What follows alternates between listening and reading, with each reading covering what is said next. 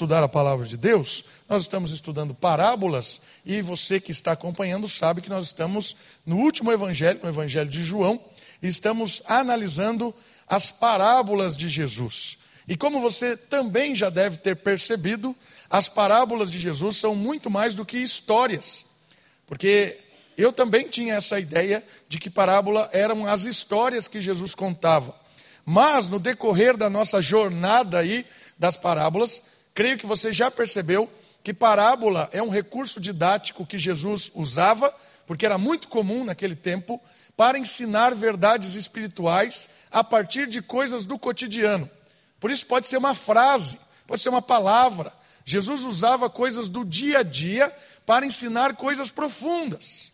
Jesus falava da ovelha, do trigo, do castelo, falava de várias coisas do dia a dia, do cotidiano, mas na verdade Jesus não estava falando da ovelha.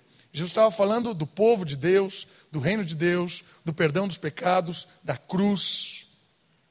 Todo esse ensinamento parabólico de Jesus é impactante, porque Jesus ensinou praticamente tudo que ele ensinou por meio de parábolas.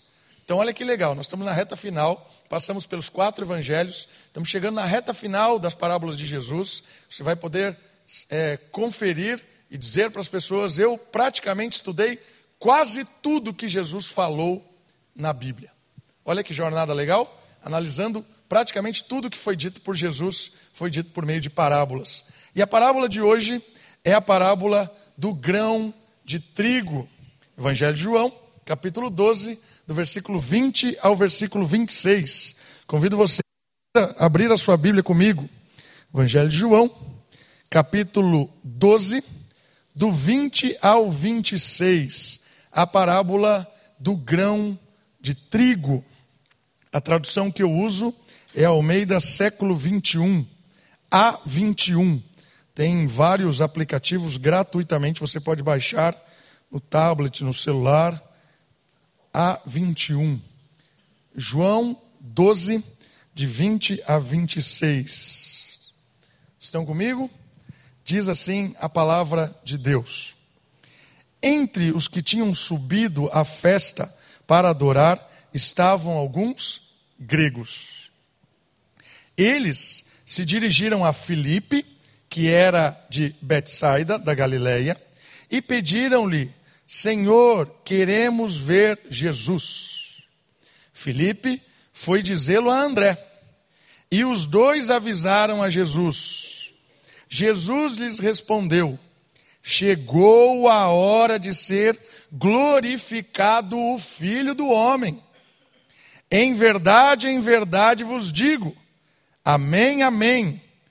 Se o grão de trigo não cair na terra e não morrer, ficará só. Mas, se morrer, dará muito fruto. Quem ama a sua vida irá perdê-la. E quem odeia a sua vida neste mundo irá preservá-la para a vida eterna. Se alguém quiser me servir, siga-me, e onde eu estiver, lá também estará o meu servo. Se alguém me serve, o Pai o honrará. Olha que história fabulosa. O papo de hoje é um papo sobre vida sacrificial. Essa é a temática dessa parábola. Olha comigo algumas informações no slide. O capítulo 12 que nós estamos do Evangelho de João marca o fim do ministério público de Jesus. Neste evangelho, neste momento, é a última vez que Jesus vai ensinar publicamente. A partir de então, ele vai estar junto com os seus discípulos, do capítulo 13 ao 17. Inclusive, nós lemos o capítulo 17, um trecho dele, que é a oração de Jesus. O Messias estará sozinho com os seus discípulos e o mundo o exclui. Então, a partir desse momento, é a última, o último instante do ensinamento público de Jesus. Depois, ele vai se recluir com os seus discípulos para alguns ensinamentos pessoais a eles também para a oração, ensinar eles a orar, e depois todo o trâmite da, da, do, dos julgamentos de Jesus, da traição, da morte e da ressurreição. Esse é o ponto do último momento do ensino de Jesus publicamente. A parábola do trigo nasce do pedido dos gregos, ou gentios, que desejavam ver Jesus. Ou seja, dois indivíduos que não eram judeus, não eram do povo de Israel, não eram do povo de Deus naquele momento, querem chegar a Jesus. A parábola vai surgir desse desejo de dois gregos, de dois não-judeus, quererem conversar ou ver Jesus. Ela é um resumo da missão de Deus para todo o mundo. Esta parábola, ela apresenta a missão de Deus, aquilo que Deus tem programado para a nossa história que ganha cores no exemplo da obra do Filho de Deus. A parábola é uma história do grão, que ela é um ensinamento parabólico da obra de Jesus Cristo, daquilo que Jesus faria para promover salvação para todos os povos, para aquilo que a gente já mencionou hoje, de humanizar a sociedade ou o mundo que está tão desumano, para trazer unidade ao mundo, fraternidade a parábola ganha cores na própria vida de Jesus. Esta obra de Cristo é capaz de chamar para perto de Deus todos os povos que agora podem experimentar da vida. Olha que legal essa parábola. Ela é um resumo da missio Dei, da missão de Deus, do propósito de Deus para este mundo. E a partir de dois personagens ela começa. E esses personagens são importantes, porque eles nos ensinam que um Messias é para todos, ou o Messias é para todos os povos. Diferente, muitas vezes, que Israel esperava, de que o povo judeu esperava, de que viria um Salvador para Israel, Salvador para o povo de Israel. O Messias não era exclusivo daquela etnia, daquela, daquele povo, daquela nação. O Messias, ele, como foi anunciado lá em Abraão, seria bênção para todas as famílias da terra. E é legal porque essa história, o resumo da missão de Deus por essa parábola, começa com os gentios. Quando os gregos se aproximam dos apóstolos para um encontro com Jesus, é marcada a hora em que a salvação para todos os povos havia chegado. Jesus disse isso. Quando os dois, André chega perto dele, junto com o, o Felipe, né? E perguntam: Olha, tem dois gregos querendo falar com você, com o Senhor. Jesus fala: É chegada a hora. Que hora? Judeus e gentios fariam parte do grande rebanho da humanidade, que eram alvos da morte do Messias. Jesus veio para morrer por todos os povos. Jesus veio para trazer salvação para todo o canto deste mundo. Não interessa se é judeu, se é gentil, não interessa. Todo aquele que se quebrantar diante de Jesus, todo aquele que for tocado pelo Espírito Santo, todos nascerão de novo, terão encontro com Jesus. Olha o que Jesus disse, lembrando aí no versículo 23: Chegou a hora de ser glorificado o Filho do Homem. Como ele seria glorificado? Ele seria glorificado unindo os povos. Seria glorificado tirando a divisão causada pelo sistema religioso da época. Lembra que eu já ensinei isso para vocês? Que tinha um templo. E esse templo era um lugar único. Não tinha como adorar a Deus em qualquer lugar. As pessoas não poderiam adorar em casa, não poderiam construir uma igreja, não poderiam reunir, ah, vamos aqui fazer um sacrifício a Deus, vamos matar um animal. Não poderiam, porque Deus tinha determinado um lugar específico para isso acontecer, e era o Templo de Jerusalém. Neste Templo de Jerusalém havia uma divisão. O Santo dos Santos era o lugar onde só entrava o sumo sacerdote ali ficava a arca da aliança, ali ficava um lugar exclusivo de encontro com Deus.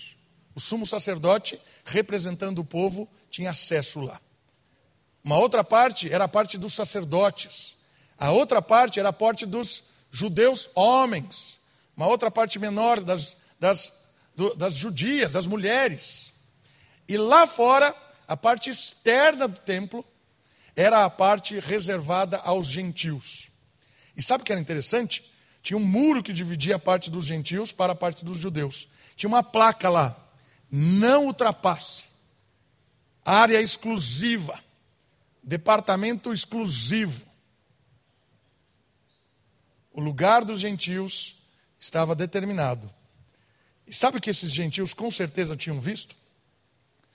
Pouco tempo atrás, tinham cambistas, vendedores, pessoas que estavam ali no pátio dos gentios comercializando, gritando, fazendo barulho, querendo ganhar dinheiro, trocando moeda.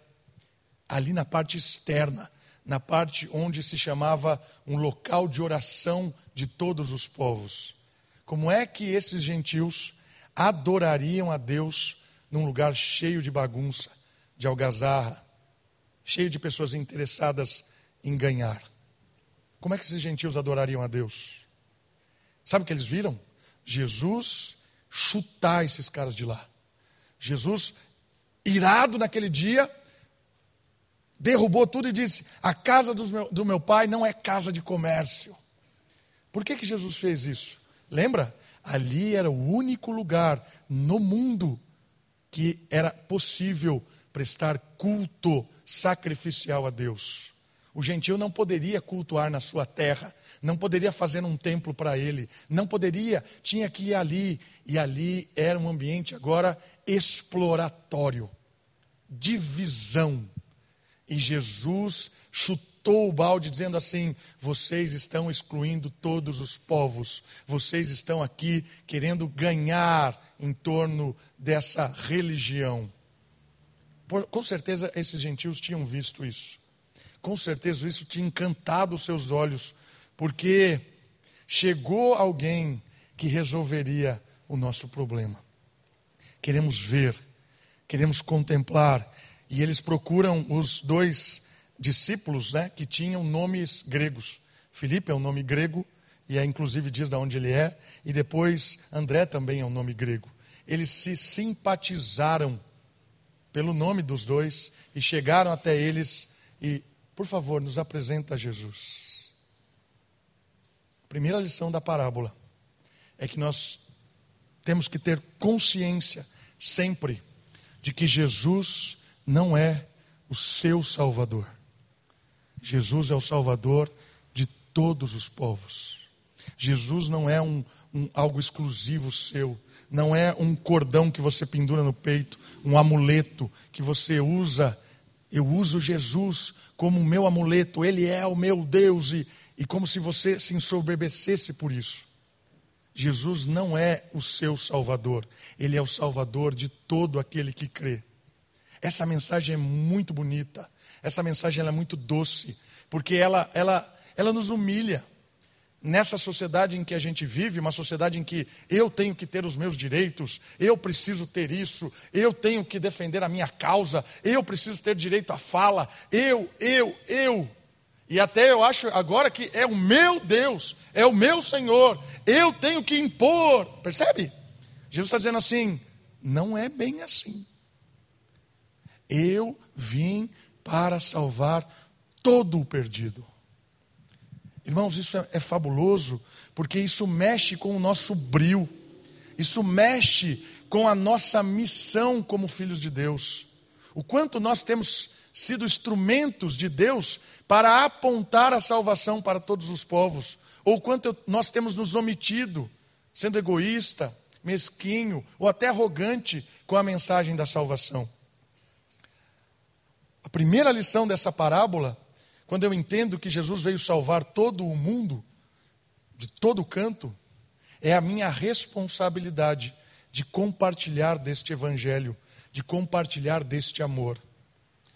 Como você tem anunciado isso com a sua vida e com as suas palavras? Isso é uma boa pergunta para ser respondida. Como é que nós, eu, no nosso dia a dia, você, no seu dia a dia, como é que você tem apontado para o Messias? Ou será que nós temos sido como aquela parede dizendo assim: aqui você não é bem-vindo, o meu Deus não é o seu Deus, daqui você não passa. Quem você é? Uma ponte ou um muro? Como são as suas atitudes? Pontes para o Salvador ou um muro que impossibilita as pessoas verem a Cristo? Porque eu ou você queremos ser muito maiores do que Ele. É isso que os judeus queriam ser, é isso que os fariseus queriam ser. Os fariseus queriam ser o brilho de Deus. E Jesus brilha muito mais. Quem é uma vela ou uma tocha diante do sol? Os fariseus, eu e você, somos luz deste mundo. Mas a luz diante do sol é o quê? Nada. Precisamos entender isso. A nossa luz aponta para o sol. Irmãos, é um chamado universal no sentido de pregação do Evangelho. Nós precisamos pregar o Evangelho, nós precisamos anunciar a salvação a todos os povos. E creia numa verdade: não há situação, não há pessoa, por mais que você olhe para aquela pessoa e pense assim, esse indivíduo nunca vai se converter, nunca vai ter um encontro com Deus, ele nunca vai mudar. Deus muda o imudável, como diria lá o luva de pedreiro, né? o imudável. Deus muda. Deus muda. Creia nisso. Jesus é o Salvador de todos. Basta crer. A partir desta, deste ensinamento da universalidade do Evangelho, Jesus ele aprofunda com a história de uma generosa colheita. Que significa isso? para um simples grão de trigo, para que um simples grão de, de trigo produza uma grande colheita, ele precisa cair na terra e morrer. Da morte surge a vida. Uma colheita vem de um grão, assim como no mundo espiritual e moral. Olha que parábola fabulosa a glória de Deus, a glória do Filho do Homem, a glória dele é alcançar todos os povos por meio da sua morte. O grãozinho de trigo, ele precisa ser jogado na terra, enterrado, regado, para que ele saia da casca e tuf, brote. Da morte, vida. Morre a semente nasce o broto. Com essa parábola, com esse símbolo especial, Jesus está apontando para ele, para a sua própria vida. Jesus, ele é o Salvador porque ele decidiu entregar a sua vida, dar a sua vida voluntariamente, porque a partir da sua morte poderia brotar salvação daquele grãozinho que surge uma plantação imensa, que surge fruto imenso de um grãozinho que morre e brota uma colheita generosa. A partir da morte de Jesus, brota um povo, brota uma nação, desperta pessoas. Jesus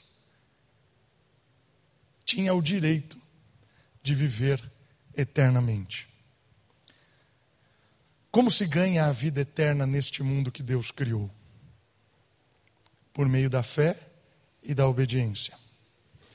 O jovem rico perguntou isso a Jesus: Senhor Jesus, como faço para viver eternamente? Pergunta o jovem rico a Jesus.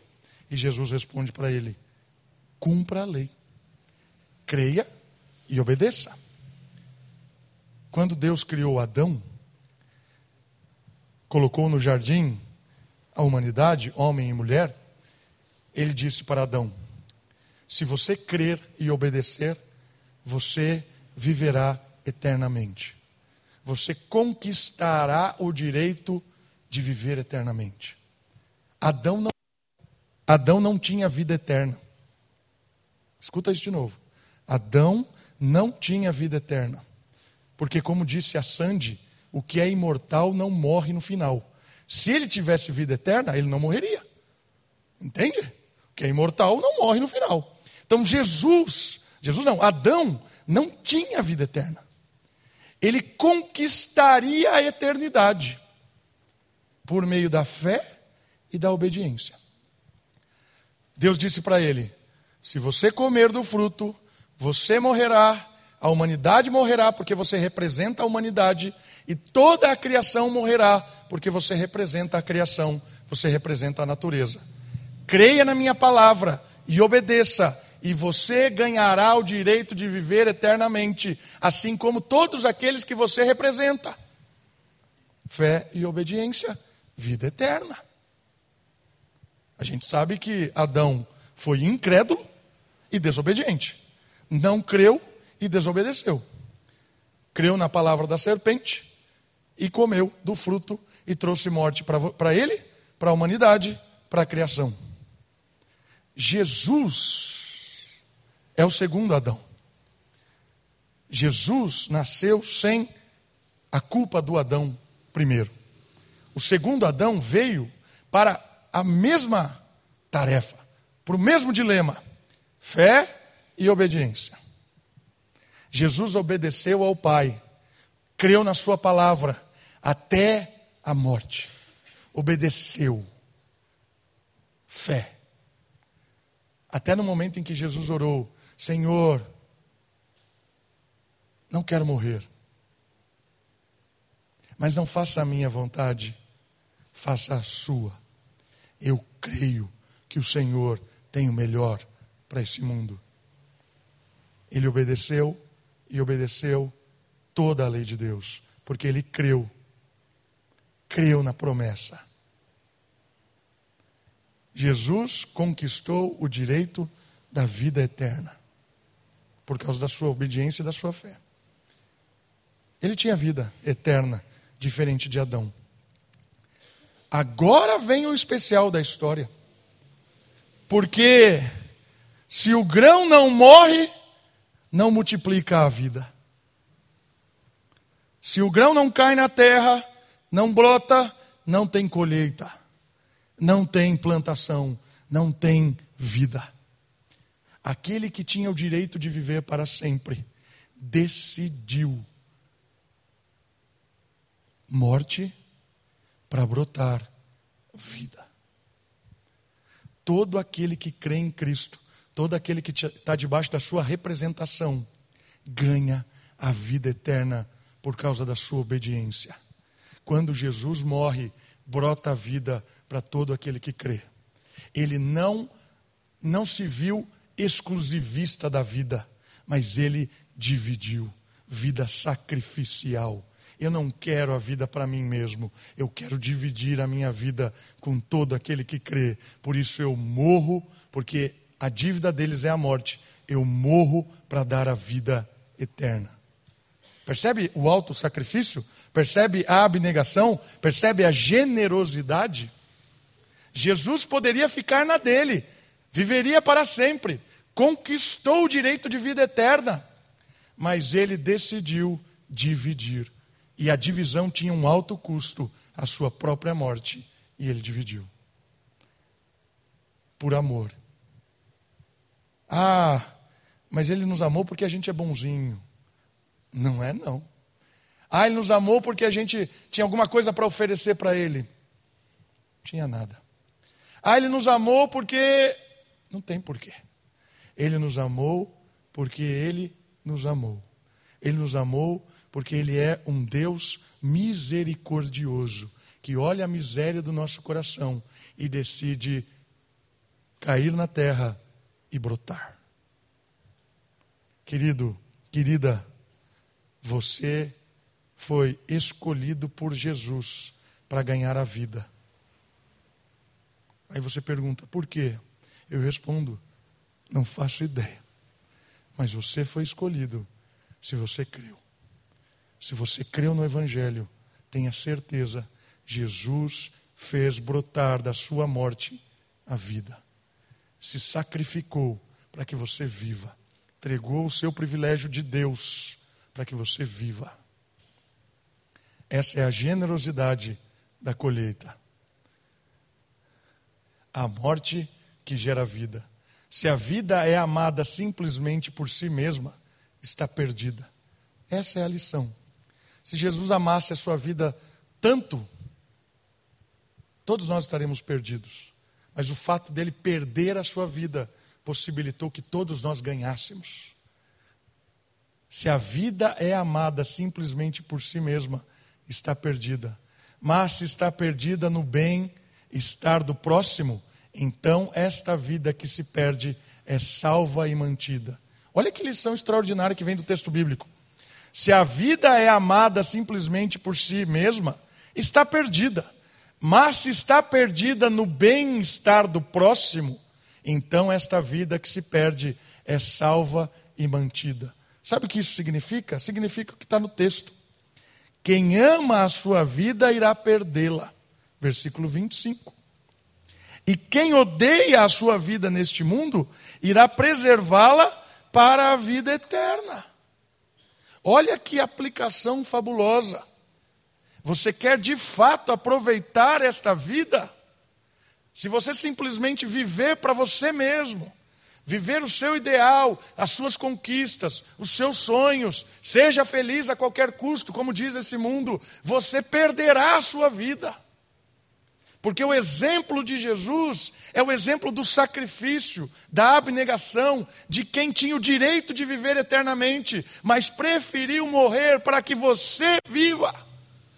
Por isso, a minha vida como filho de Deus, como alcançado por Jesus, ela só tem um sentido, ela só tem um broto de esperança quando eu vivo para o próximo.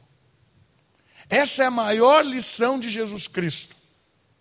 Quer viver a vida? Viva para o outro.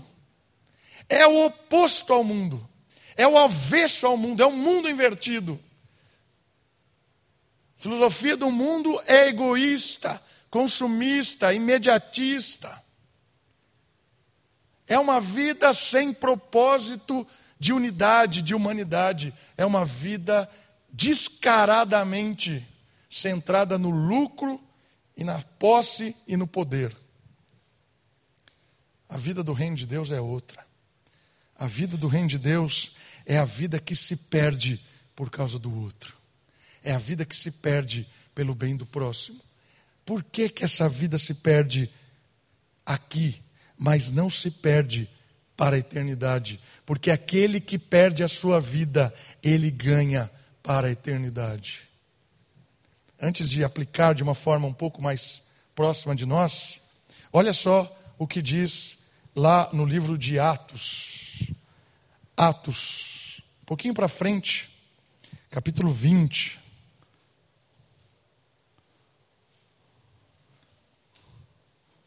Olha só o que diz o apóstolo Paulo.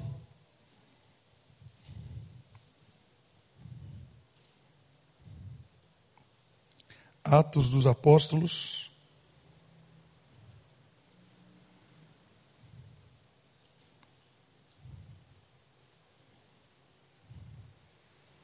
Capítulo 20, a partir do versículo 24.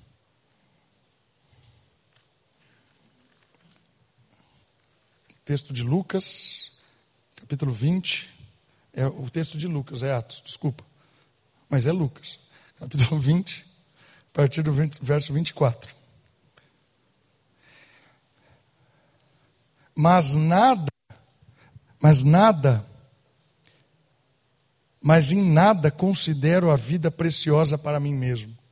Olha só que extraordinário isso, apóstolo Paulo mas em nada considero a vida preciosa para mim mesmo, contanto que eu complete a minha carreira e o ministério que recebi do Senhor Jesus para dar testemunho do Evangelho da graça de Deus. Aquele que considera a sua vida preciosa demais, não faz parte do reino de Deus. Mas aquele que entende que perder a vida é ganhar a vida, esse faz parte do reino. Esse entendeu a parábola da semente que cai e multiplica. Trazendo de algumas maneiras práticas. Você, adolescente, jovem, você que está planejando fazer uma faculdade, encontrar o seu primeiro emprego, trabalhar, estabelecer a sua vida. pergunta é: para quê? Para quê? Por que você está estudando? Por que você está ralando? Por quê? Onde você quer chegar? A parábola ensina o seguinte: se tudo isso que você está investindo o seu tempo não for para abençoar o próximo, unir as pessoas e assim glorificar a Deus, é perda de tempo. Por que você quer namorar, casar, casar, ter uma família? Se não for para abençoar as pessoas e glorificar a Deus e aproximar, perda de tempo. Traga esse sentido para a sua vida. A maior lição de Jesus é o amor pelo outro, é o amor pelo próximo.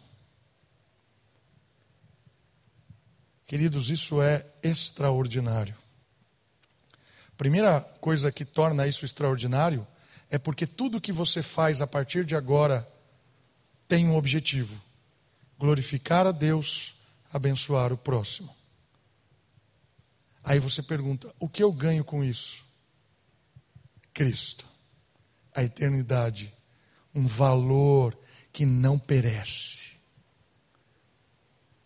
Sabe o que, que não perece? os relacionamentos que a gente constrói nessa vida, as ações que nós proporcionamos bem para o ser humano, a unidade que nós proporcionamos. Isso não destrói. Você pode perder a sua saúde, sua memória, perder tudo, mas a eternidade garantirá que todas as suas escolhas em amor a Deus, beneficiando o próximo, permeará a eternidade.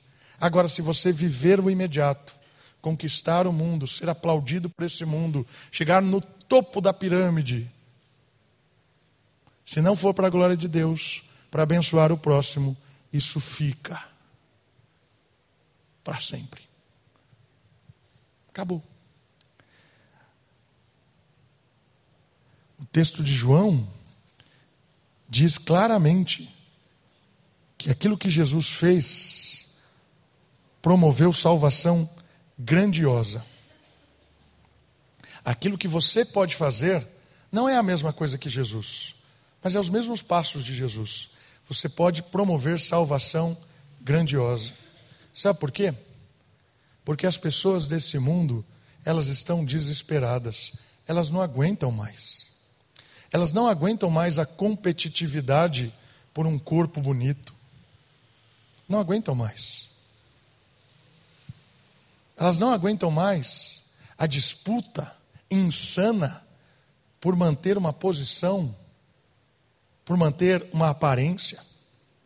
Não aguentam mais a sórdida conversa de uma empresa em que valoriza aquele que faz de tudo para subir. As pessoas não aguentam mais a falsidade de interesse.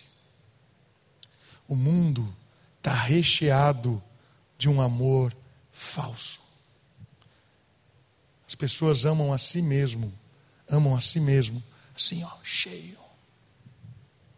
E esse amor é tão exaltado a si mesmo que elas usam as outras para enaltecer o seu amor. Elas se aproveitam dos outros para enaltecer ao seu amor. Por isso, o que Jesus fez, abriu mão da sua vida para que o outro ganhe, isso é revolucionário. Se nossa comunidade, se o povo de Deus, se a igreja de Jesus viver assim, as pessoas que se achegarem aqui, elas vão dizer: Aqui eu não preciso disputar para cantar melhor que alguém, para pregar melhor que alguém, para servir melhor que alguém. Aqui eu não, não preciso disputar se eu vou me vestir melhor que alguém, se eu estou mais bonito mais feio, se eu estou mais gordo ou mais magro, se eu sou mais espiritual ou menos espiritual. Eu não vou ficar disputando com ninguém. Se, se tiver que ter uma disputa aqui dentro, que seja uma disputa de pessoas que queiram servir o outro por amor. Uma disputa de pessoas que queiram se interessar de fato em ajudar, em abençoar o outro. Não para se promover, mas para promover a glória daquele que nos une. O fabuloso dessa história de Jesus é que ele disse assim: chegou a hora de ser glorificado o Filho do Homem. Como é que ele seria glorificado? Na cruz. A glória de Jesus está em dar a vida por nós. A glória que nós podemos levar para a eternidade é servir ao outro. Quer ser glorioso no reino de Deus? Sirva. Quer ser honrado pelo Pai? Promova a unidade. Não dispute. Não entre nessa insanidade do mundo. Aqui é lugar de paz, de amor, de fraternidade, não de competição. O texto diz isso. Se alguém quiser me servir, siga-me. E onde eu estiver, lá também estará o meu servo. Se alguém me serve, como é que você serve Jesus? Cadê Jesus?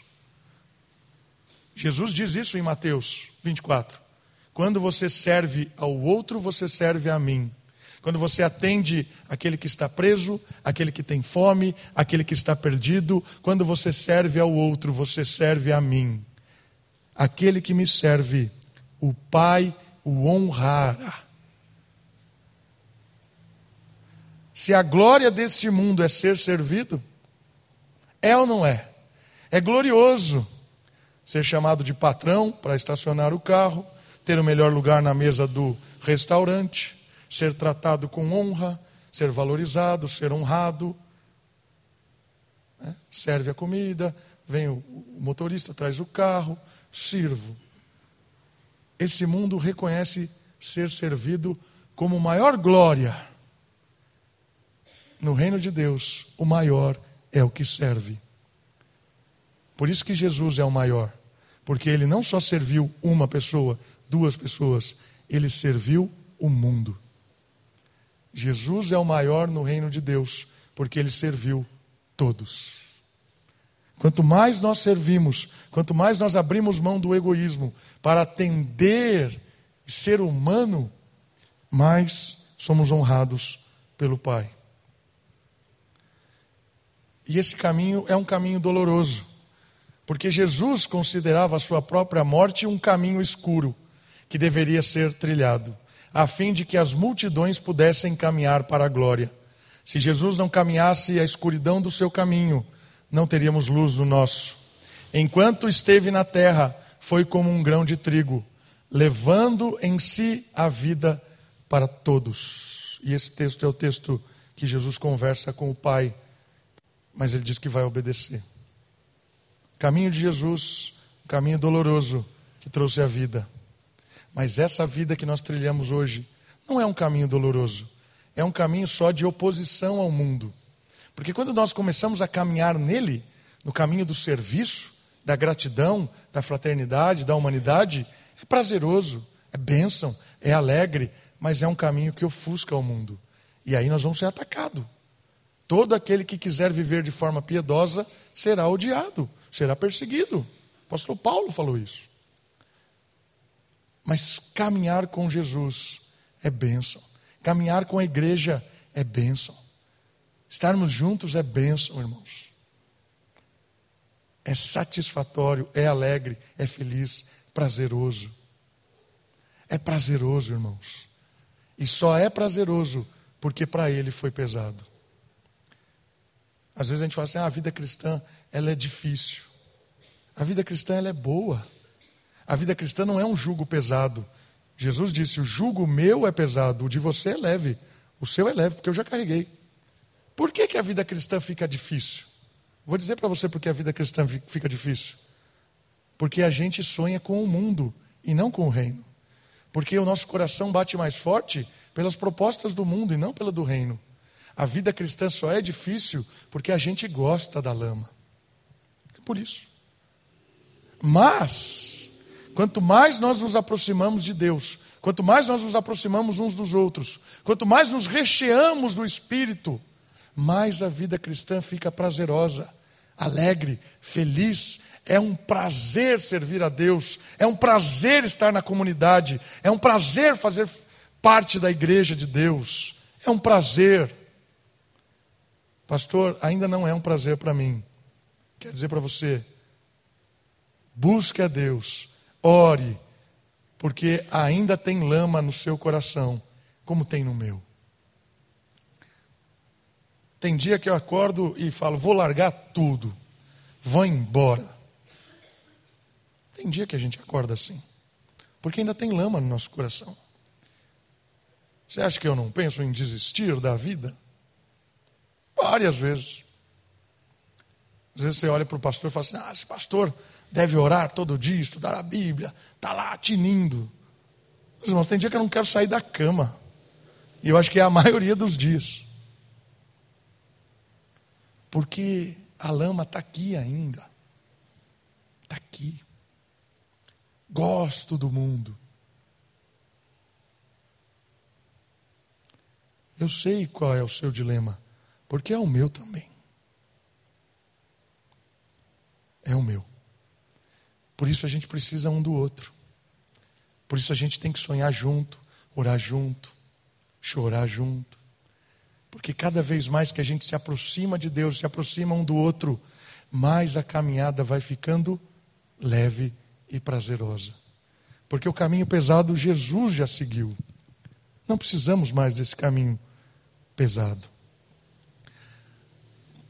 Mas eu quero dar um conselho para você. Priorize Deus. Priorize as coisas de Deus. Priorize esse encontro. Irmãos, Deus criou um ciclo muito legal. Seis dias de trabalho e um de um encontro com Ele. Está lá em Gênesis. Quer ter uma vida saudável, organizada, vida de qualidade? seis dias de trabalho e um de encontro comigo, de descanso. A maioria de nós não trabalhamos seis dias, né? A maioria de nós trabalha de segunda a sexta. Um, sei lá, mas acho que sim. Folga no sábado. E tem um dia que é o dia do Senhor. É o dia de encontrar com o Senhor, de celebrar, de encontrar a igreja, de chorar junto, de se alegrar. É o dia do Senhor. Pastor, eu não tenho prazer. Sabe por quê? Porque a gente não prioriza o dia do Senhor. A gente prioriza todas as coisas, menos o dia do Senhor. A gente marca qualquer coisa no domingo. A gente dá qualquer desculpa para não estar no, na igreja com o Senhor. A gente é inconstante. A gente é inconstante. E aí como é que a lama vai diminuir? É inconstante. Percebe? Priorizar. Se a gente manter o ciclo lá de Gênesis, dar prioridade para o encontro com o Senhor, eu tenho certeza que a sua vida vai ser revolucionada revolucionada. Eu quero estar com o povo de Deus. Eu quero cultuar a Deus junto com eles. Isso é prioridade na minha vida. Faz parte da minha agenda. Não é se sobrar tempo. Não é se se der eu vou. Não é assim.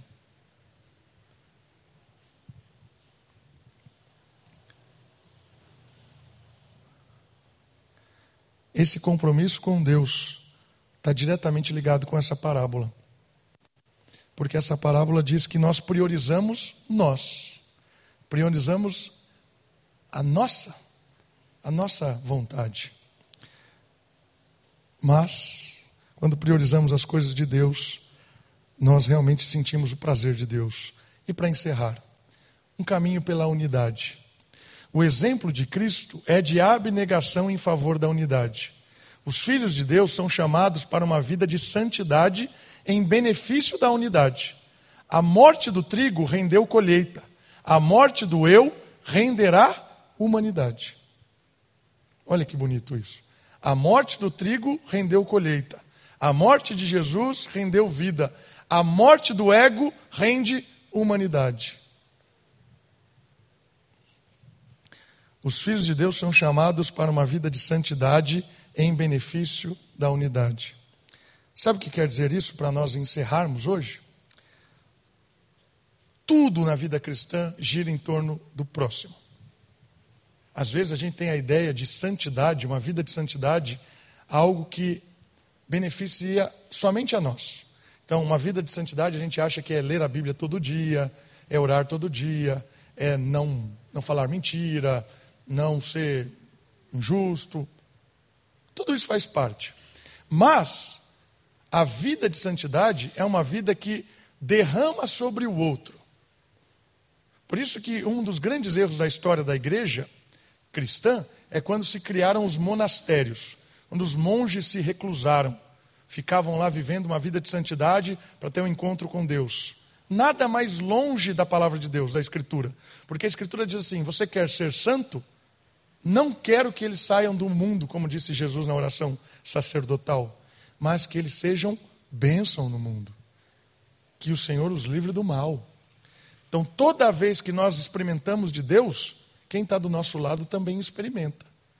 Quem convive com a gente também experimenta. A santidade é algo que se derrama no próximo. É uma vida de intimidade com o Senhor e de bênção para o próximo. Então, uma pessoa que verdadeiramente é espiritual é uma pessoa que abençoa quem está do seu lado. A maior marca de um homem e de uma mulher espiritual é bênção para o próximo. Porque ele ama a Deus, ama a Deus e derrama desse amor para o vizinho. Que Deus nos ajude a amá-lo e derramá-lo, derramar desse amor para quem está do nosso lado. Vamos orar? Baixe sua cabeça, feche os seus olhos. Ore ao Senhor. Agradeça a Ele porque um dia Ele morreu para que tenhamos vida. E peça a Ele que nos ajude a morrer para nós mesmos, para encontrarmos a vida, a vida que está na humanidade, nessa fraternidade, nessa união de todos os povos.